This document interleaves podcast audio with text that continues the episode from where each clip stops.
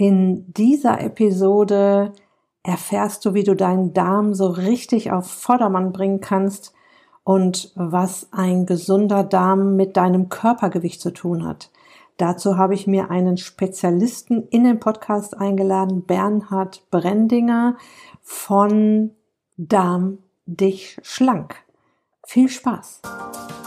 Herzlich willkommen in der Podcast-Show Once a Week deinem wöchentlichen Fokus auf Ernährung, Biorhythmus, Bewegung und Achtsamkeit. Mit Daniela Schumacher und das bin ich.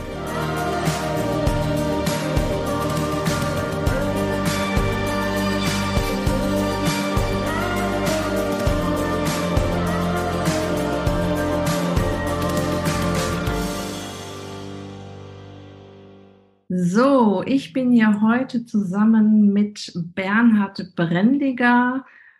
Man kennt ihn unter dem Kürzel Bernie und deshalb werde ich ihn auch jetzt hier Bernie nennen.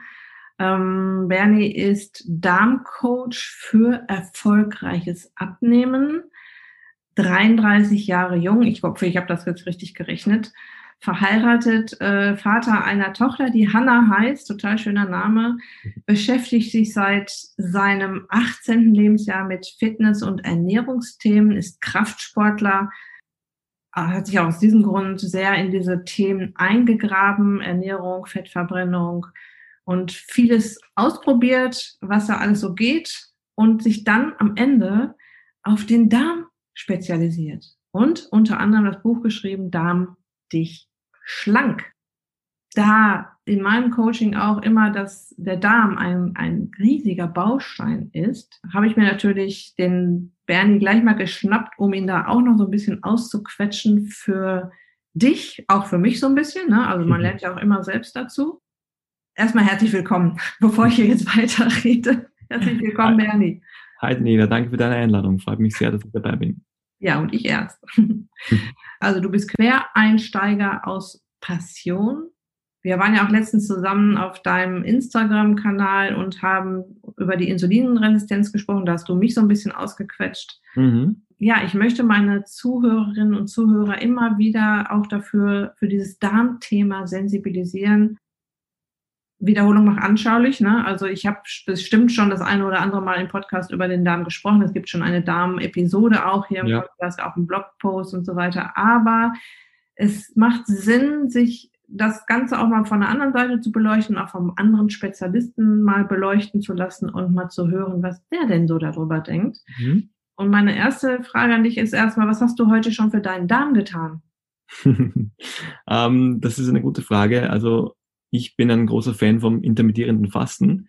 Deswegen habe ich jetzt eigentlich mal heute noch nichts wirklich getan, aber eigentlich auch wiederum schon, weil durch das intermittierende Fasten entlastet man den Darm und er kann seine Aktivitäten perfekt ausführen und die Fettverbrennung kann auch ideal angekurbelt werden.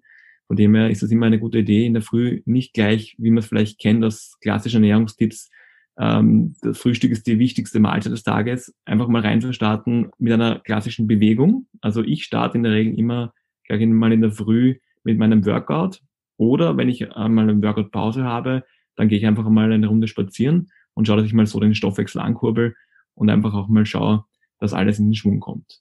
Mhm. Wie lange geht so ein Workout dann bei dir?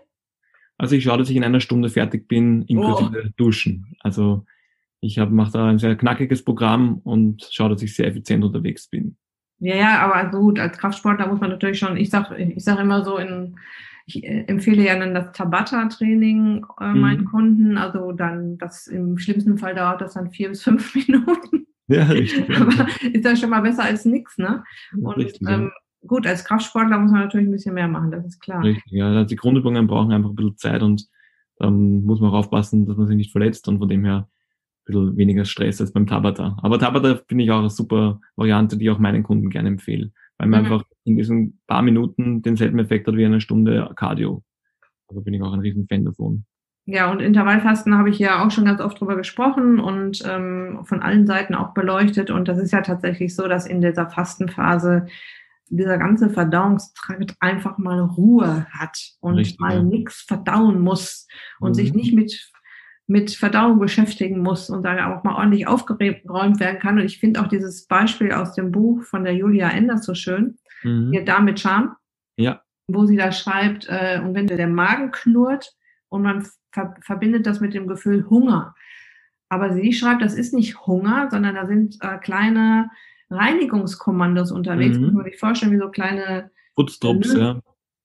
Bitte? Wie so ein Putztrupp. Genau, wie so ein Putztrupp, was durch den Darm geht und da überall aufräumt und putzt. Und sobald man sich was in den Mund steckt, ist das unterbrochen, dann ist die Nahrungsaufnahme wieder nicht wichtiger. Mhm. Also mal für alle Leute da draußen, die sich an das Intervallfasten äh, rantrauen möchten und dieses äh, Hungergefühl nicht überbewerten. Ja. nicht gut, ja. Also das ist genau der Punkt, um den es auch wirklich da geht. Und ich vergleiche das auch immer mit der Verdauungs-AG. Also wenn ich das jetzt den Darm mit ähm, wirklich einem Unternehmen vergleichen möchte, das, was ich in mich oben hinein schaufle, das ist der Rohstoff. Die Zunge ist sozusagen die Security, der Rohstoffimport, der mal abcheckt, was kommt da. Und ab dem Zeitpunkt, wo die Zunge da mit den ganzen Enzymen auch vom Speichel aktiv wird, fängt auch schon der Darm dementsprechend zum Arbeiten an. Bevor, bevor es zum Darm kommt, gibt es die Qualitätssicherung, das ist der Magen, ähm, wo einfach das schon vorverdaut wird. Und der Darm hat einfach eine sehr, sehr wichtige Aufgabe in diesem Unternehmen. Er ist nämlich sozusagen der Zoll ähm, und gleichzeitig auch die Versandabteilung, weil er muss nämlich genau dann abchecken, was sind jetzt die guten Sachen, die da reinkommen, was sind die schlechten Sachen. Und ähm, was lasse ich auch in den Blutkreislauf, weil man darf nicht vergessen, oft sagt man ja, du, du bist, was du isst, aber ich sage immer gerne, du bist, was du verdaust.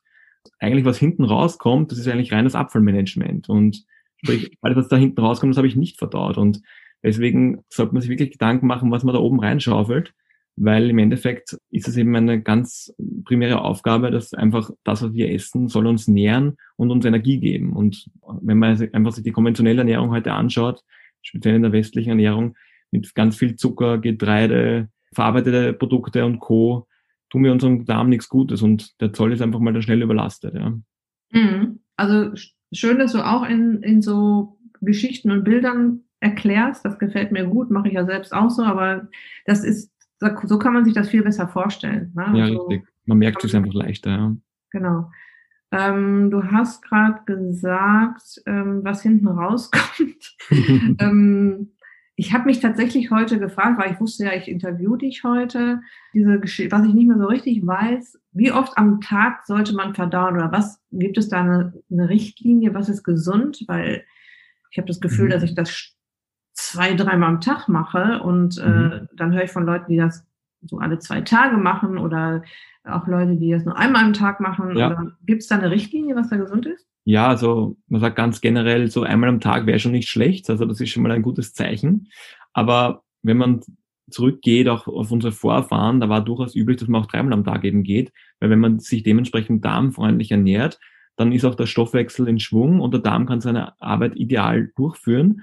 Und so dreimal am Tag wäre wirklich der Idealfall, sage ich mal. Also ähm, auch wenn manche sagen, ich habe es nur einmal, das ist schon mal besser als nichts, aber so alle zwei Tage würde ich schon sagen, ist schon sehr grenzwertig. Also da spricht man dann schon fast eher von einer Verstopfung. Also mhm. ich sage so ein bis dreimal, da ist man gut dabei. Ja. gut. Ja, das sind auch einiges an Gewicht, was man sofort verliert. ähm, jetzt hast du gerade Getreide erwähnt. Ich habe mich ja ganz lange mal Paleo ernährt. Mhm. Ähm, das heißt, äh, in der Paleo-Ernährung wird ja Getreide, Milch und Hülsenfrüchte werden so ein bisschen rausgelassen. Äh, Getreide ist immer noch draußen bei mir. Super, ja. Also Brot backen muss eigentlich eher selber, aber ich bin da jetzt nicht dogmatisch oder so, ne? Aber das Getreide, mhm. weil das eben auch viel Zucker hat, ist sowieso draußen bei Richtig. mir. Aber was, kannst du vielleicht den Zuhörern erklären, wie so ein Darm auf Getreide reagieren könnte? Also beim Getreide geht es mir vor allem um das Thema Gluten. Und Gluten ist einfach ein Entzündungsförderer, sage ich mal. Also sobald Gluten im Kreislauf ist, reagiert er da mit Entzündungsprozessen, weil das, das mag er nicht, das, das möchte er bekämpfen. Und man sagt so, ja, wenn ich jetzt keine Unverträglichkeit habe, sprich Stichwort Zöliakie, dann ist das ja egal. Aber das Ding ist, dass generell jeder Mensch eine gewisse Unverträglichkeit hat gegenüber von Gluten. Die Frage ist einfach nur, in welchem Ausmaß hat er diese Entzündungsreaktionen aufgrund des Glutengehaltes. Mhm. Und das, das Ding ist, und das richtig große Problem, es gibt keine unmittelbare Auswirkung, wenn ich Gluten esse. Sprich, es gibt keine Reaktion oder keine, keine, kein Signal vom Darm ans Hirn, das mir jetzt nicht gut tut, sondern diese Immunreaktion kann bis zu sechs Monaten dauern, bis oh. überhaupt was passiert im Körper. Und noch dazu, diese Reaktion, die würde man nie in unmittelbaren Zusammenhang jetzt mit dem Gluten bringen, weil das sich vielleicht an ganz anderen Stellen bemerkbar macht. Wenn wir wieder bei den Entzündungsprozessen sind, die können sich ja in verschiedensten Weisen bemerkbar machen. Das heißt jetzt dann einmal irgendwann Allergien, Autoimmunerkrankungen und Co. Also das hat sehr weitreichende Folgen. Und deswegen sage ich generell, ich bin der Freund von der 80-20-Regel, sprich 80 Prozent darmfreundliche Ernährung, 20 Prozent Ausnahmen. Mhm. Weil Verbote finde ich richtig kacke. und äh, von dem her sage ich, wenn ich mich überwiegend darmfreundlich ernähre, dann ist Gluten schon noch okay. Aber im überwiegenden Maße sollte einfach Gluten sozusagen rausgelassen werden aus der darmfreundlichen Ernährung. Einfach aufgrund dieser Tatsache mit diesem Gluten und den äh, Folgeerscheinungen, die es einfach mit sich bringt. Mhm. Ja, das sollte man nicht unterschätzen. Ja, das ist halt ein bisschen blöd, dass man dass man das eben erst so spät merken kann und dann auch gar nicht mehr damit ähm, in Verbindung bringt. Ich glaube, im Getreide sind auch noch ein paar andere Stoffe drin, die jetzt auch nicht so ja. sind für den Darm. Einige Antinährstoffe, ja. Ja, es hängt halt alles auch wieder mit evo unserer Evolution zusammen. Brot gibt es erst seit 10.000, 12.000 Jahren ja. auf der Welt. Unsere Gene ticken ähm, so, dass sie sich halt extrem langsam adaptieren. Mhm. Ich habe gelernt, äh, 0,005 ähm, Prozent alle 10.000 Jahre. Ja. Und äh, da kann man sich vorstellen, wie manche oder viele Menschen auf zum Beispiel Milch und Getreide reagieren, die ja nun mal erst seit 10.000, 12.000 Jahren ja. auf der Welt sind. Mhm. Bei der Milch finde ich das ganz interessant, dass ich glaube 90 Prozent der Weltbevölkerung verträgt Milch nicht, beziehungsweise ja. kann die Laktose äh, nicht spalten mit dem mhm. Enzym Laktase. Äh, Laktase, genau. Mhm. Auch interessant, ne? Also es sind ja dann eher die Leute, die Milch vertragen, sind dann eher die, die nicht normal sind. Mhm. Das ist auch ein sehr spannendes Thema, was ich auch gerne immer erkläre, auch bei meinen Vorträgen. Wenn jemand sagt, äh, ähm, ich bin laktoseintolerant, sage ich, du bist nicht laktoseintolerant, du bist bloß kein Kalb. Weil man muss sich immer bewusst machen, wofür ist die Milch gedacht? Und das ist ganz, ganz klassisch für das Kalb gedacht und nicht für den Menschen. Und das hat jetzt sowohl den ethischen Aspekt, aber auch einen ganz anderen, dass einfach die Nährstoffzusammensetzung dieser Milch nicht für uns Menschen gemacht ist und einfach die Eiweißstruktur einfach nicht passend für den Menschen und dadurch auch wieder Entzündungsreaktionen entstehen können. Aber darüber hinaus ist einfach auch ein, ein riesiges Thema bei der Milch. Sie wird ja heute, wenn man es aus dem Supermarkt kauft, homogenisiert, pasteurisiert, sprich ein stark weiterverarbeitetes Lebensmittel, mit dem unser Darm nichts mehr anfangen kann. Sprich, wenn ich zurückgehe, viele tausend Jahre, wo man vielleicht angefangen hat auch mit der Milchkonsumation, das war damals eigentlich von den eigenen Haustieren, Schafen, Katzen und, so, und Co. Damals war das eigentlich so ein Luxusprodukt. Das haben sich nur wirklich die Reichen leisten können, die halt auch dementsprechend äh, sich die Erhaltung der, der Viehzucht da leisten konnten. Und das war halt auch die Ausnahme. Also sprich, wenn ich jetzt wirklich sage, ich habe das Rohprodukt und ich konsumiere es ab und zu, spricht auch nichts dagegen. Aber das Problem ist, wie auch beim Getreide, einfach die Massen, die wir heute konsumieren. Und das ist einfach das, wo der Darm dann sagt, okay, geht gar nicht, ich drehe komplett durch und reagiere mit Entzündungsprozessen. Und dann kann es eben in weiterer Folge zu einem löchrigen Darm kommen, Leaky Gut Syndrom, wie man das schon kennt unter dem, unter dem Namen. Und dann passiert eigentlich genau das, was wir nicht wollen, dass einfach gewisse Stoffe, die wir zu uns nehmen, direkt in den Blutkreislauf wandern, ohne dass sie vorher durch den Zoll die Möglichkeit hatten, abgecheckt zu werden, gehöre ich da überhaupt hin? Mhm. Oder sollte ich eher wieder weiter Richtung Abfallmanagement wandern? Wir sprechen da von einer Dysbiose, also einem Ungleichgewicht auch von Bakterien im Darm. Durch diese Entzündungsprozesse und diese Dysbiose kommt es dann einfach zu diesen Entzündungsprozessen, der Darm wird löchrig und dann passiert einfach das Tohuwabohu. Mhm. Also das Milchthema ist auch riesig, finde ich. Also auch die ethische Geschichte. Der Kuh muss das Kalb weggenommen werden, damit wir an die Milch rankommen. Mhm. Ähm, ich habe mir da auch schon Filme reingezogen, wo, wo das auch mal so gezeigt wird, wie die dann so nacheinander, nacheinander schreien. Also die Kuh nach ja. dem Kalb und die Kalb nach der Kuh. Die, die wollen natürlich beieinander bleiben, werden aber jetzt getrennt, damit ich Milch trinken kann, ja. ja. Und ähm, die Kuh wird also ständig geschwängert, damit sie immer wieder schön auch ein Kalb wirft. Das Kalb wird dir jedes Mal weggenommen. Also das ist dann so diese ganze ethische Sache und auch was du sagst, gibt ja diesen Spruch, ähm, der Mensch ist das einzige Tier, was im Erwachsenenalter noch Milch trinkt, mhm. von mhm. einem anderen Tier. Das muss Richtig, man sich mal reinziehen. Ja. Und man darf sich das auch nicht mehr so schön vorstellen, dass da eine Kuh gemolken wird und man von dieser einen Kuh dann die Milch bekommt, sondern das kommt ja in so riesige Tanker rein. Ja. Und da kann auch mal Milch nicht vielleicht bakteriell ver, ver, mhm. weiß nicht, äh, verunreinigt sein. Das interessiert dann aber auch keinen mehr. Ja. Also es, es sind so und so viele ähm, Bakterien, die uns nicht gut tun, zugelassen in der Milch und erst ab einem gewissen Grenzbereich muss sie dann quasi weggekippt werden. Ja. Ne? Also ich finde das alles gar nicht so, ich finde das gar nicht so lecker mehr, wenn ich mir das dann so vorstelle. Ja, ja. Was in der Milch ja, was es in der Milch ja auch noch gibt, das sind ja die sogenannten Wachstumsfaktoren. Mhm, also die, die Milch ist ja, ne, die Milch ist ja gemacht für ein Tier, das Sekunden nach der Geburt auf seinen vier Hufen steht. Für dieses Kalb. Das ist eine absolute Powermilch, ja. die Zellen anregt zum Wachsen schnell. Ja, und mhm. es gibt Situationen in unserem Leben, wo wir das nicht möchten, dass Zellen schnell wachsen. Richtig, ja. Das ist genau der Punkt. Und was noch dazu kommt, das habe ich noch vergessen zu sagen, es ist ja eigentlich auch menschlich, dass man nur bis zum dritten Lebensjahr die Laktase, eben dieses aufspaltende Enzym produziert, weil da bekomme ich die Muttermilch.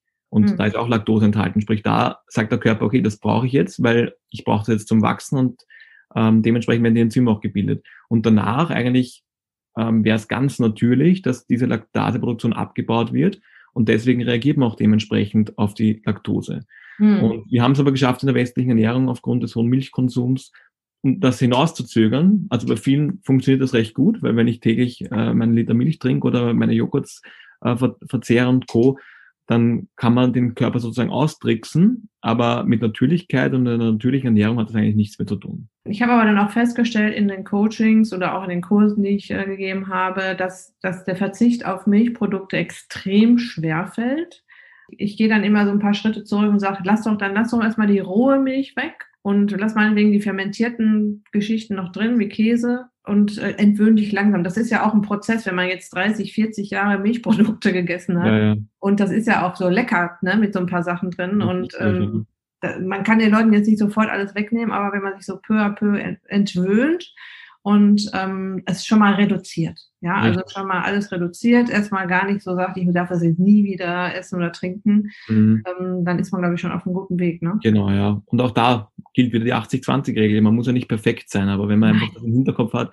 Also ich bin selber auch äh, kein Vegetarier, Veganer, also ich bin auch ein Allesesser aus aktueller Sicht und ich schaue aber, dass ich ein gesundes Gleichgewicht halte. Und wenn ich einfach mir bewusst bin, was im Körper passiert und wie der Darm dementsprechend reagieren auch kann, dann liegt es auch in meiner Verantwortung, dass ich gegen, dementsprechend gegensteuere. Und ja, man muss ja nichts verbannen, aber einfach in einem gewissen Maße ausgleichen, dass ich sage, das passt.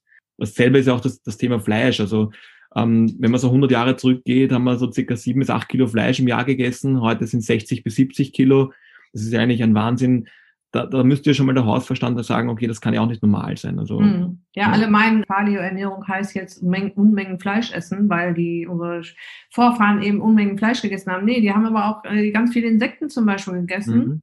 Und was sie vom, vom Tier gegessen haben, alles. Ja, und nicht ja. nur das Steak. Ne, die haben das ganze Fett gegessen. Es gibt heute noch Naturvölker, die das magere Fleisch dem Vieh geben und äh, lieber das Fett essen, weil sie sind ganz schön schlau, ne? weil das Fett mhm. ist ja wichtig und nährt ja auch. Geflügel gehört zu, bei mir auch jetzt nicht unbedingt in diese Fleischkategorie. Das, das trenne ich wirklich, Geflügel und Fleisch, ja. rotes Fleisch. Mhm. Und ähm, dann eben auch noch diese ganze Eierfraktion. Ne? Also wir haben auch viele mhm. Eier gegessen. So, jetzt haben wir über die Darmgesundheit gesprochen und äh, auch über Entzündungsprozesse, die da ablaufen könnten. Was hat das Ganze jetzt mit dem Thema Abnehmen zu tun? Oder wie können wir jetzt den Bogen spannen äh, für unsere ja. Zuhörerinnen und Zuhörer, warum sollten wir dafür sorgen, dass es eben diese ganzen Prozesse nicht gibt im Darm, mhm. äh, um da auch jetzt das Körpergewicht nochmal anzutreiben, nach unten zu gehen? Also ganz generell kann man sagen, es gibt die guten und die schlechten Bakterien, also immer unter Anführungszeichen, weil wir brauchen beide. Also man sagt, die, diese schlechten Darmbakterien nennen sich Firmicutes, so als Überbegriff, Bacteroidetes, die guten Darmbakterien. Und im Idealfall sind die im Gleichgewicht, sprich eins zu eins das Verhältnis dann kann die Verdauung auch so passieren, dass ich sage, okay, ich habe keinen Nachteil, wenn ich was konsumiere. Das Problem ist nämlich, und da wurde auch ein, äh, eine Forschung wurde mit Mäusen gemacht, wo man festgestellt hat, übergewichtige Mäuse haben einfach ein anderes Mikrobiom als ähm, normalgewichtige Mäuse. Und dann hat man gesagt, okay, wir machen jetzt einen Test. Wir nehmen die Bakterien aus den übergewichtigen und setzen sie in das der normalgewichtigen Mäuse ein. Und es war sehr spannend die Normalgewichtigen wurden plötzlich auch übergewichtig. Und das war sozusagen die Bestätigung, dass diese Bakterien da ein riesen Wörtchen mitzureden haben. Mhm. Und äh, das Ding ist einfach das, das wird natürlich gesteuert durch die Art der Ernährung einerseits. Also wenn ich schon mal sage, okay, ich, ich nehme leichter zu und das ist darauf, beruht darauf, dass man sagt, wenn ich viele schlechte Bakterien habe, also wenn ich eine Dysbiose habe, ein Ungleichgewicht und die Firmicutes, die schlechten Darmbakterien überwiegen, dann kann ich auch mehr Energie rausziehen aus der Nahrung, die ich zu mir führe. Das ist sozusagen die Theorie dahinter. Wie fütter ich jetzt die guten Darmbakterien? Da gibt es so drei Punkte, die ich immer gerne erkläre. Das eine ist, wenn man viele Polyphenole isst, also den sekundäre Pflanzenstoffe, wie Spinat, Mangold, Grüntee, dunkle Schokolade mit wenig Zucker natürlich, kann ich die eben nähren. Mit präbiotischen Ballaststoffen kann ich die füttern, das heißt Spargel, Süßkartoffeln, Zwiebeln, Lauch, Knoblauch, Leinsamen, aber auch Nüsse. Und der dritte Punkt, fermentierte Lebensmittel. Also das sind lebende Bakterienkulturen. Klassisch kennt man unter Sauerkraut, aber auch Kombucha, Wasserkefir, Kokosjoghurt wäre die pflanzliche Alternative. Mhm. Und ich bin auch ein Riesenfan von effektiven Mikroorganismen. Können wir vielleicht später noch in der Tiefe darüber sprechen. Das ist einfach eine Mischung aus gesundheitsfördernden Keimen. Und wenn ich jetzt eben dementsprechend eine artgerechte oder darmfreundliche Ernährung, wie ich es auch immer benennen möchte, umsetze, dann habe ich auch die Chance, auch wenn ich schon mal dieses Ungleichgewicht habe, dass ich das wieder in ein Gleichgewicht bekomme. Das ist sozusagen das Geheimnis, weil die schlechten Bakterien, und das ist natürlich auch nicht überraschend, ähm, lieben den Zucker, sprich, die ernähren sich gerne extrem von schnellen Kohlenhydraten. Äh, die lieben auch das Getreide, wo wir auch bei den schnellen Kohlenhydraten sind. Das ist genau der Punkt, der auch wieder einspielt in genau in dein Thema, wo wir auch beim Thema Insulinausschüttung sind und das spielt auch wieder rein ins Thema Abnehmen. Das heißt, ich habe sowohl äh, dieses Ungleichgewicht, wenn die Schlechten überwiegen, dass die mehr Energie rausziehen können und wenn ich eben die Sachen rein tanke in Übermaß, wie du immer so schön sagst, dieser Raketenzucker und der Insulin ist im, das Insulin ist im Spiel, dann habe ich eigentlich zwei Faktoren, die ich nicht haben möchte und tu mir sehr, sehr schwer mit dem Abnehmen. Also so würde mhm. ich es mal zusammenfassend sagen. Ja, super interessant. Ähm, Firmicutes und Bacteroidetes, glaube ich, heißen, heißt genau, der, ja. heißen die Guten dann. Kann ja tatsächlich sein, dass die Firmicutes durch eben die schlechte Ernährung, ich sag mal, viele Fertigprodukte, viel Zucker und so weiter, genau. Äh, so in die Überzahl kommen, dass sie die Bacteroidetes vertreiben. Verdrängen, genau. Verdrängen, ja. Mhm. Kann man das eigentlich auch messen? Ähm, kann man das, äh, kann man das untersuchen lassen? Ja, es gibt äh, eine sehr gute Stuhlanalyse. Ich empfehle immer gerne die Marke MyBioma. Die machen nämlich eine sequenzielle Genanalyse ähm, des Stuhls und da kann man wirklich gut herausfinden, ähm, wer, welche Bakterien sind eben in der Überzahl oder habe ich eher ein super Gleichgewicht, äh, wo kann ich ansetzen mit der Ernährung. Also da kann man wirklich individuell auf seinen Körper und auf seinen Darmbakterien herausfinden, wie es in mir drinnen ausschaut. Also sozusagen das Universum der Darmbakterien kann man da sehr gut erforschen. Mhm. Wie heißt die Firma? MyBioma. MyBioma. Eine österreichische Firma, habe ich auch persönlich schon kennengelernt und die machen da wirklich einen guten Job. Und das ist der Riesenvorteil im Vergleich zur klassischen Stuhlanalyse, weil bei der klassischen Stuhlanalyse, da nimmt man einfach gewisse äh, Brocken vom Stuhl und setzt die einfach an in solchen äh, Gläsern und schaut einfach, ob ein gewisses Bakterium drauf wächst. Sprich, das ist auch mehr so eine Momentaufnahme und wie ein aktuelles Foto von dem Stuhlbild. Und es werden einfach ein paar Sachen herausgepickt, aber es ist nicht so umfassend, wie wenn ich wirklich eine 16S Gen Analyse mache ähm, von, von diesem Stuhlbild. Bin ich eher der Fan von so einem ganzheitlichen Stuhlbild, anstatt wenn ich sage, ich pick mir ein paar Dinge raus und schaue, ob ich auf gut Glücke was, was finde, was ich finden möchte. Klingt interessant, echt? Ja, also ich habe es selber auch schon ausprobiert und empfehle es immer sehr gerne, wenn jemand sagt, ich möchte es gerne schwarz auf weiß haben, ähm, dann ist es sehr hilfreich, weil generell brauche ich es nicht unbedingt. Weil wenn ich es einfach in der Praxis so umsetze, dass ich sage, ich lasse einfach die Sachen raus, dann wird sich das Damalier wieder einpendeln. Also das ist auch mehr Geschmackssache. Aber es ist natürlich sehr spannend, wenn man da mal reinschauen möchte, wortwörtlich. Hm. Ja, das ist mit den Schwarz auf Weiß, das kenne ich. Ähm, also im Coaching geht es bei mir auch immer um Vitamin D und ähm, ich bitte dann meine Coaches auch mal einen Vitamin D-Spiegel messen zu lassen. Mhm. Eigentlich könnte ich von vornherein sagen, du bist im Mangel, ja, weil jeden, den ich bisher habe messen lassen, der ja. war nicht im optimalen Bereich. Also auch meine Erfahrung, ja. Ja, von, von absoluten Mangel bis so gerade eben okay.